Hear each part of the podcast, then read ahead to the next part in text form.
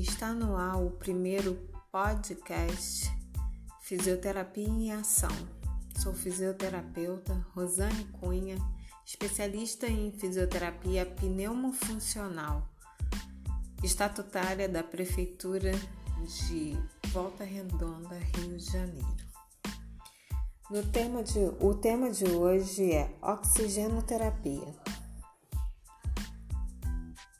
Em relação a esse tema, iremos falar sobre, no ponto 1, um, a hipoxemia. A hipoxemia é um marcador importante da doença Covid-19. A despeito disso, a oferta de oxigênio a estes pacientes passa por discussão de limitações sobre como ofertá-lo, uma vez que as formas de oxigenoterapia devem evitar a maior disseminação da doença sobretudo entre os profissionais de saúde e demais pacientes não suspeitos, que porventura compartilhem espaço de, do, do departamento de emergência ou outra área que eles estiverem internados. Entender o dimensionamento da oxigenoterapia é fundamental. O oxigênio. O oxigênio é o gás indispensável à respiração celular. Ao ser inspirado, ele é levado até todas as células do organismo e reage como a glicose, produzindo água, gás carbônico e a energia necessária à realização das atividades do corpo. As plantas produzem oxigênio durante a fotossíntese, liberando a atmosfera. O oxigênio também é o principal comburente, segundo Carl Schizler, 1772, químico sueco que descobriu o elemento oxigênio no ar. O que é oxigenoterapia?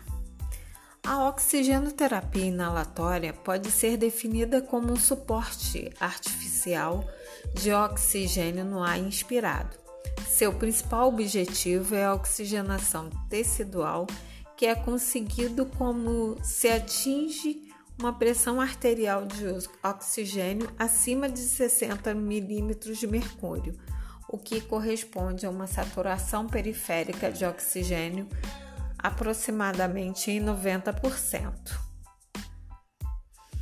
Suplementação de oxigênio.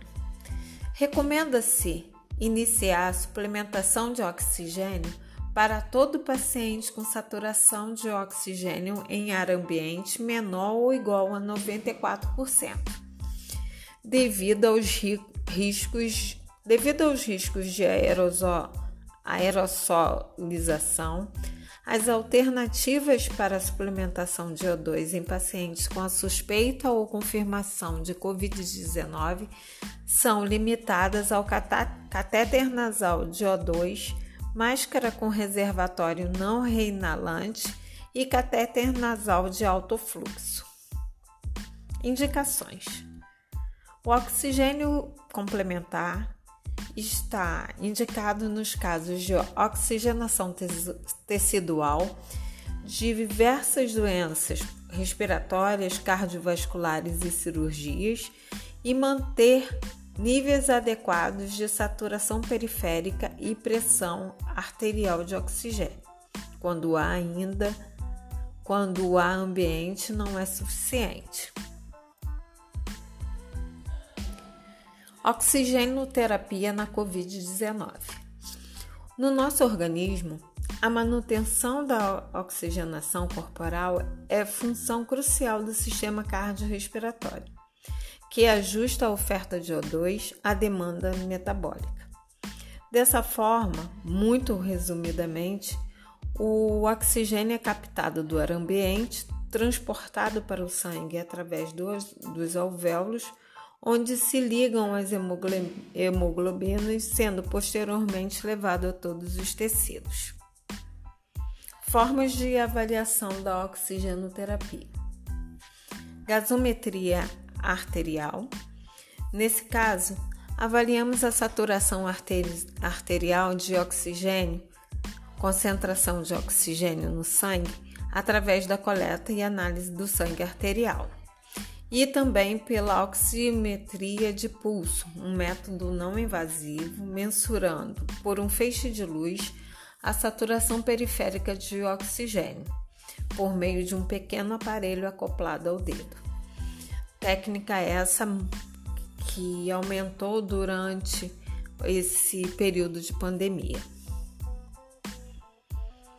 Oxigenoterapia.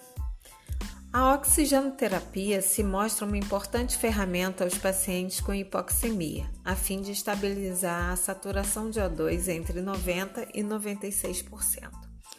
Estima-se que cerca de 41% dos pacientes podem necessitar de hospitalização e cerca de 70% desse grupo, forma grave da doença, podem necessitar de oxigênio suplementar. Vale lembrar que a hiperóxia, valores elevados de saturação de O2 de 98 a 100%, também é muito prejudicial ao nosso organismo além de elevar os custos desnecessários com o sistema de saúde. Recomendações: Para iniciar a oxigenoterapia, podemos seguir o fluxograma da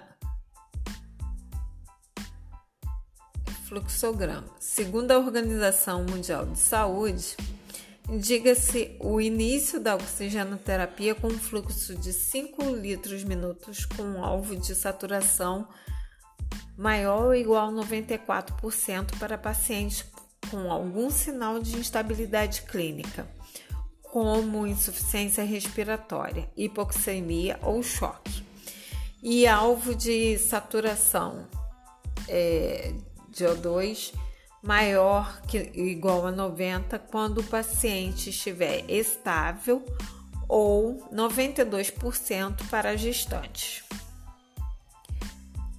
2. Considerando o nível de evidência, recomenda-se o início da oxigenoterapia quando a saturação de O2 for menor que 90%.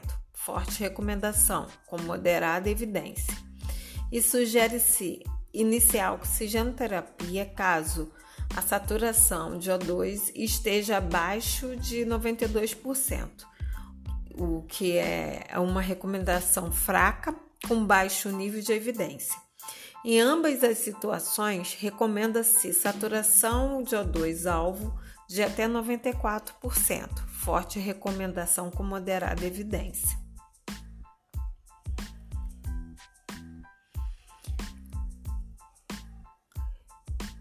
Seguindo essas orientações, podemos entender que a, oxigenoterapia é um elemento primordial para a recuperação do nosso paciente grave.